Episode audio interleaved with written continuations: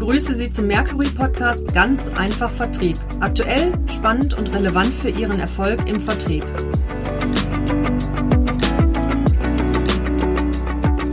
Mein Name ist Markus Redemann und bei mir ist heute die Christina Ries, wobei bei mir, wir sind über Webinar miteinander verbunden, so wie das heute in der, in der Corona-Zeit nun mal ist. Christina Ries, herzlich willkommen hier bei uns im, im Mercury Podcast. Du bist Präsidentin des Bundesverbandes der Vertriebsmanager, also im Grunde einer der wichtigsten Verbände für Vertriebsexperten in Deutschland. Aber neben der Verbandsarbeit bewegt dich auch die Luftfahrt, wie ich weiß. Wie brutal ist das denn aktuell in dieser Branche? Ja, hallo Markus erstmal. Äh, das ist ja das richtig große Thema zum Einstieg, das stimmt. genau. Luftfahrtindustrie ist gerade schwer gebeutelt, ähm, aber Luftfahrtindustrie ist ja mehr als nur die Airline-Industrie, sondern besteht ja natürlich auch aus der Raumfahrt, aus dem Militärischen, aus Hubschraubern, aus Airlines, aus Business Aviation äh, oder aus der Zukunft, ja, wie zum Beispiel Future Aerial Mobility, also die ganzen Flugtaxi-Sachen. Und äh, das ist unser Schwerpunkt. Also momentan sind wir seit anderthalb Jahren in diesem Bereich eben tätig. Äh, es geht um Cargo-Drohnen, Last-Mile-Delivery und auch die Flugtaxi-Sachen. Und äh, natürlich, und da kommen wir eigentlich her als Unternehmen aus der Business Aviation und auch die funktioniert momentan sehr gut, ähm, weil äh, diese Flüge nicht diesen Einschränkungen unterliegen wie die, wie die Airlines und weil sie tatsächlich eine gute Alternative zum Geschäftsreisen sind, wenn die Flugverbindungen nicht da sind oder auch zu riskant sind, weil zu viele Touchpoints. Mhm. Aber Lufttaxis und, und Drohnen, Mensch, da könnte man schon fast einen eigenen Podcast draus machen. Äh, sollten, wir uns, sollten wir uns mal auf, auf den Zettel schreiben. Klasse, finde ich ja. spannend. Mhm. Ähm, jetzt hat die Pandemie aber bestimmt auch eure Verbandsarbeit stark betroffen, kann ich mir vorstellen. Wie hat sich mhm. das denn konkret gezeigt?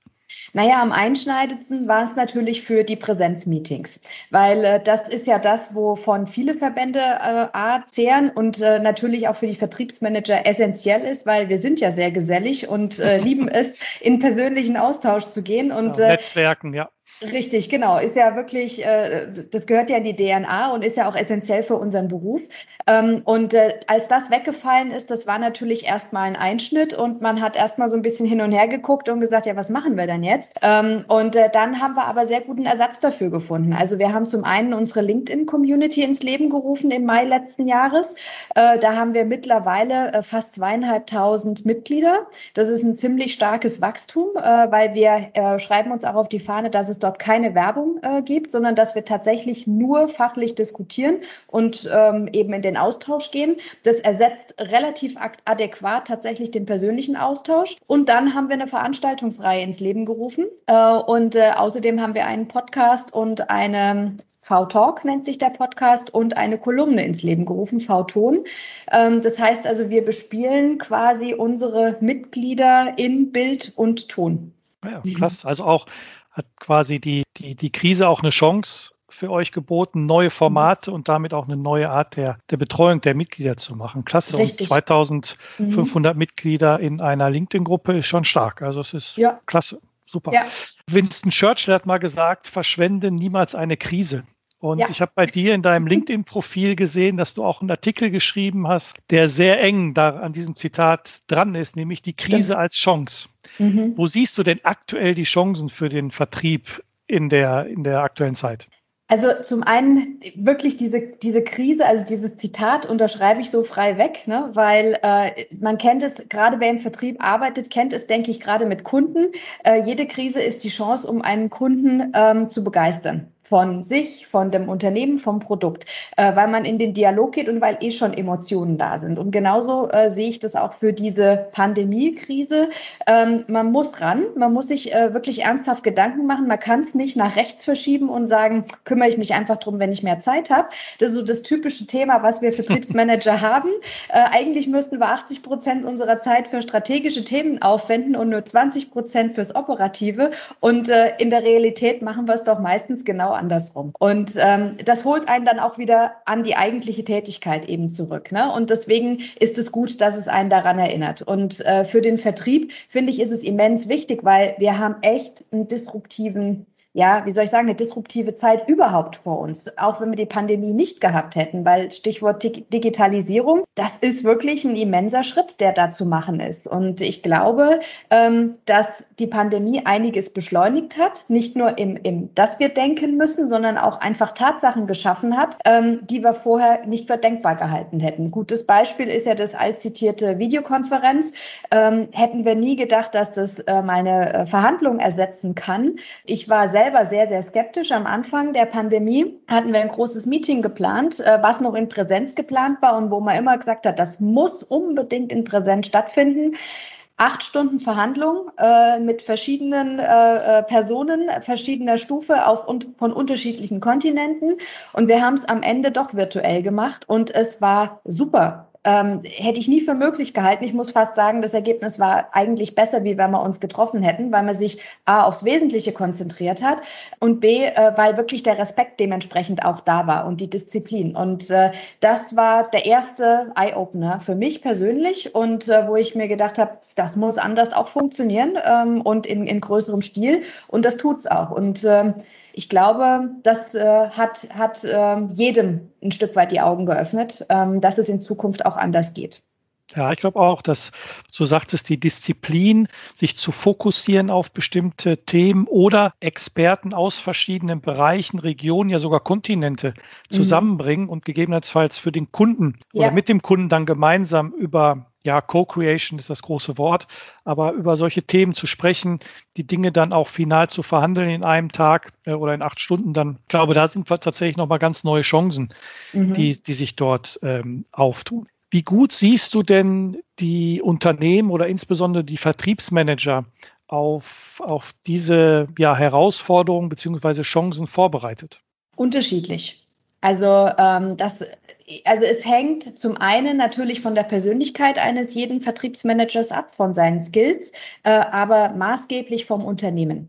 Und äh, da insbesondere von den Gesellschaftern, von den Shareholdern, welche Vorgaben die machen. Ich meine, das ist jetzt keine, äh, keine neue Erkenntnis, das ist im normalen Tagesgeschäft vorher auch schon so gewesen.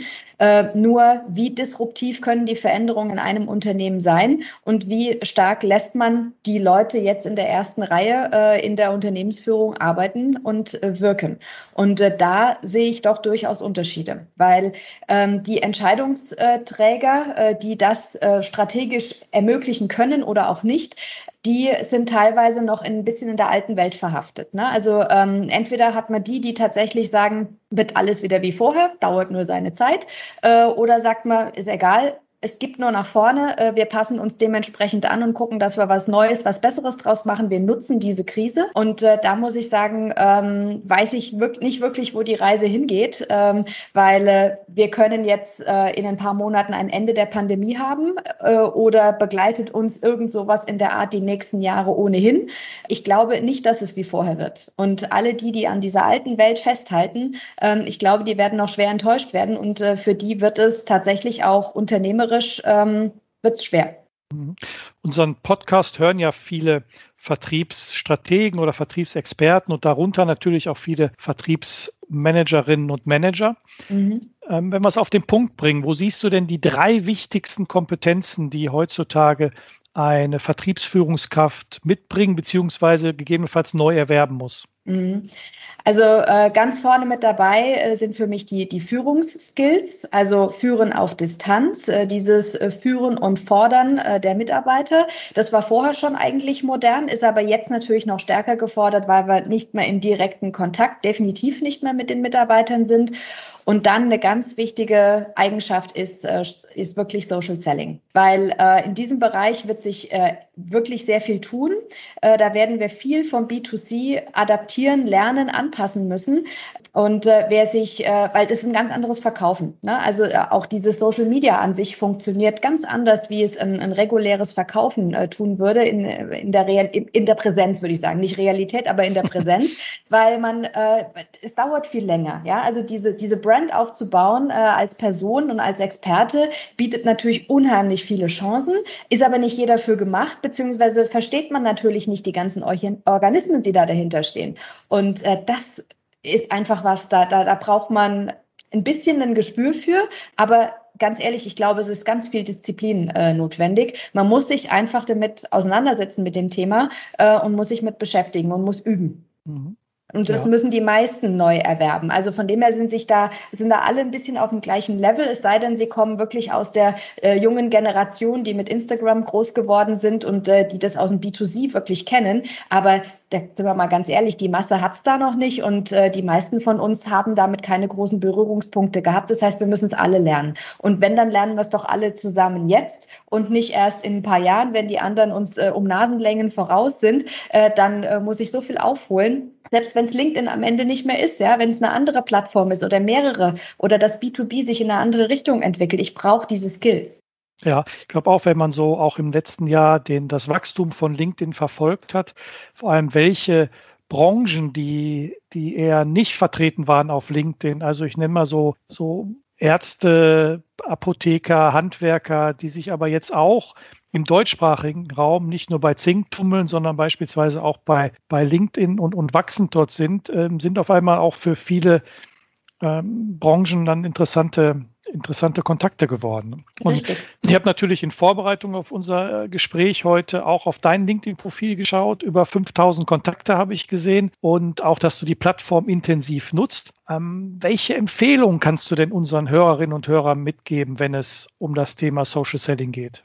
Also die erwähnte Disziplin ist einfach unabdingbar. Und äh, ganz ehrlich, mir geht's ja genauso. Ne? Also äh, man muss sich schon immer dran erinnern und sagen, guck, dass du deine regelmäßigen Zeiten auf LinkedIn verbringst. Und wenn es äh, einfach nach äh, Kontakten vernetzen. Äh, äh, damit geht's ja schon los. Habe ich mit Leuten Kontakt, die ich neu kennengelernt habe, am besten mit denen vernetzen. Äh, dann Kommentare, wenigstens liken, ja, äh, besser noch kommentieren, äh, einen eigenen Artikel oder, oder einen Beitrag schreiben, ja, da kommen wir Richtung Königsdisziplin, ja. Ähm, das braucht aber wirklich Zeit und da muss man, muss man das muss man schon auch ein Stück weit planen. Das können die allerwenigsten. Und ähm, aber es geht ja mit den kleinen Schritten los. Und äh, man soll nicht immer gleich meinen, es muss alles 100 Prozent sein. Wichtig ist, dass man einfach mal anfängt. Und viele sagen, und da gehöre ich auch dazu, es ist ein Zeitproblem. Ja, äh, weil natürlich unser Tagesgeschäft uns mit anderen Sachen irgendwo ähm, ja zuschüttet. Aber das ist wie mit den strategischen Punkten, die wir als Vertriebsmanager anpacken müssen. Da investieren wir in unsere eigene Zukunft, in unsere eigenen Skills, in unsere eigene Brand. Das ist wie wenn jemand sagt, ich lese am Abend jetzt noch ein Buch, um mich äh, entweder kulturell oder wenigstens fachlich weiterzubilden. Dafür nimmt man sich die Zeit ja am Ende auch. Und diese Zeit muss man einfach investieren, meiner Ansicht nach. Ja, ist ein, ist ein guter Punkt auch. Ne, der Vergleich mit, mit, den, mit den strategischen Elementen, so diese alte Matrix, ähm, wichtig und dringend. Ne? Also, und genau. also wichtig sagt mhm. dann jeder ja, ja, und dringend ist dann auf einmal wieder was anderes. Mhm. Und dann wirklich die, die Energie aufzubringen, das dann auch zu machen. Wie waren denn so deine Erfahrungen gerade am Anfang mit, mit, der, mit LinkedIn, mit der Plattform, als du dann losgelegt hast? Ja, ich habe am Anfang ein bisschen Bedenken gehabt, trete ich da jetzt eventuell einen Shitstorm los, wenn ich da in einem Kommentar irgendwo daneben lang oder so. Dass das war, ich glaube, das treibt die meisten so ein bisschen um. Es gibt welche, die haben überhaupt keine Angst, die sagen, ich schreibe jetzt einfach, das ist vollkommen egal, ja, sollen die doch denken, was sie wollen. Ähm, und am Ende ist es auch so. Ja, ähm, also es, es, da wird kein Wort auf die Goldwaage gelegt. Äh, wenn man deinen Kommentar nicht schätzt, dann gibt es einfach keine, keine, keine Reaktionen drauf. Ja, äh, und das ist eigentlich das Schlimmste, was passieren kann. Also man muss schon sehr exponiert sein als Person, also ein DAX-Vorstand oder irgendwas, der irgendwas dort loslässt, wo man dann sagen kann, naja, also, oder Politiker, ne, äh, das das äh, äh, löst dann einen Shitstorm aus. Aber alles andere sehe ich eher nicht so. Ja, vielleicht mal eine kontroverse Diskussion, aber auch ähm, das ist auch teilweise gewollt von, von äh, Teilnehmern auf LinkedIn, äh, weil nur keine Diskussion gibt keinen Traffic. Ne? Und ähm, von dem her einfach mal ausprobieren, würde ich sagen. Und da kann nichts Schlimmes passieren. Und äh, die einen arbeiten mit irgendwelchen Emojis und Bildchen, das muss nicht jeder mögen. Das, aber da ist so viel Freiraum für einen selber, um sich auszuprobieren. Einfach machen. So wie immer.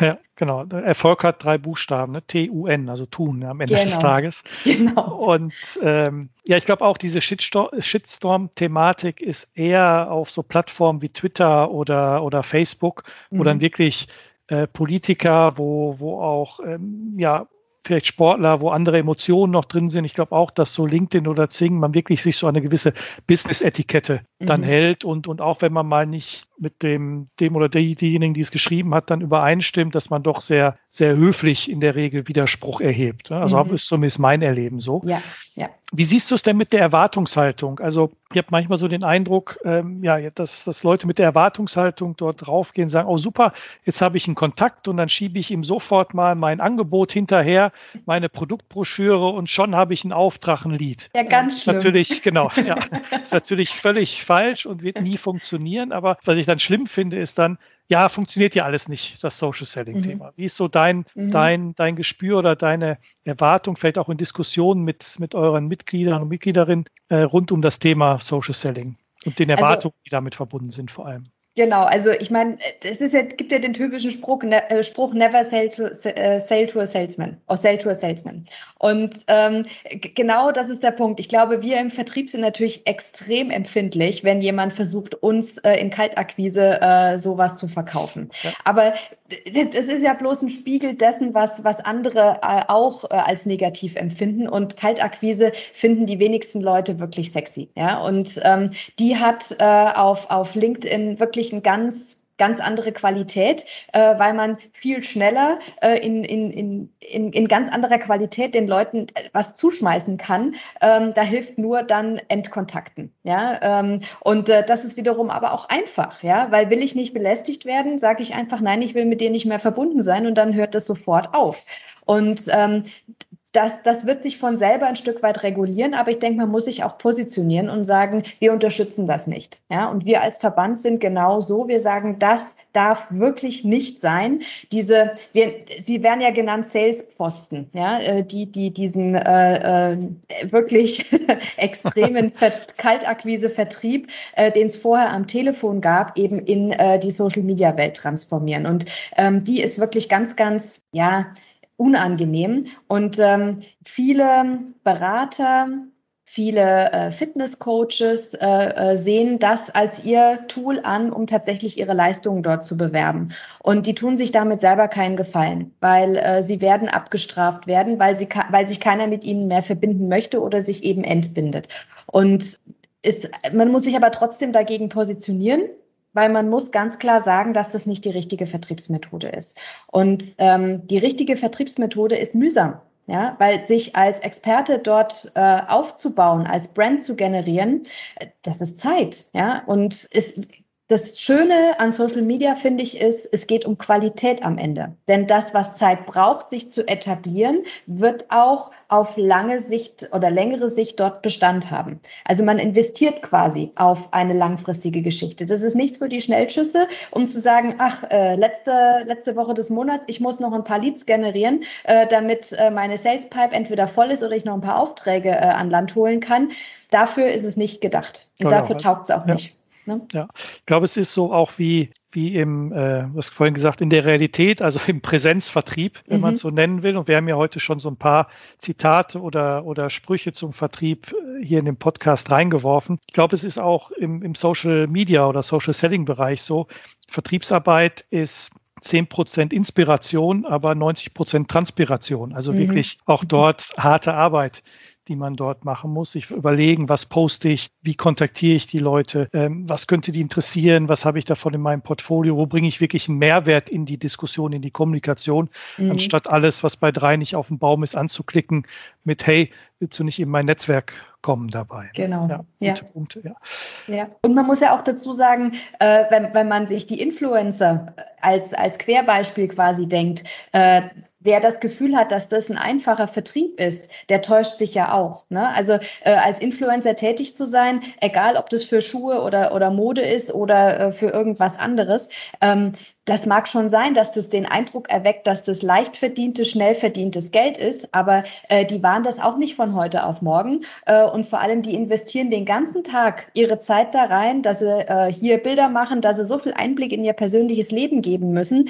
Das, äh, das ist A, nicht jedermanns Sache und B, reden wir hier auch nicht von schnell, sondern das muss ich auch aufbauen. Und da muss auch ein gewisser Geschäftssinn dahinter stehen, weil sonst wären die auch nicht erfolgreich. Also ich glaube, äh, das ist so ein bisschen so ein, so eine Fehlinterpretation von manchen, wirklich, die zu dem Schluss kommen, dass das ist dafür da, dass man das, dass man schnell dort was realisieren kann. Und das ist eben der Irrglaube. Genau, ja, glaube ich auch. Also, dass es mhm. da völlig falsche Erwartungen mit verknüpft werden und damit die Sache äh, als Ganzes vielleicht auch anders oder falsch eingeschätzt wird und damit schnell abgetan wird. Mhm. Vielen Dank für die wertvollen Einsichten und Einblicke, liebe Christina. Damit sind wir auch am Ende von Teil 1 unseres Interviews mit Christina Ries, Präsidentin des Bundesverbandes der Vertriebsmanager. Im zweiten Teil geht es um das Thema CRM und künstliche Intelligenz im Vertrieb. Und diese Episode können Sie dann ebenfalls in Ihrem bevorzugten Podcast-Portal herunterladen oder auf unserer Homepage. Die entsprechenden Links dazu finden Sie in den Show Notes.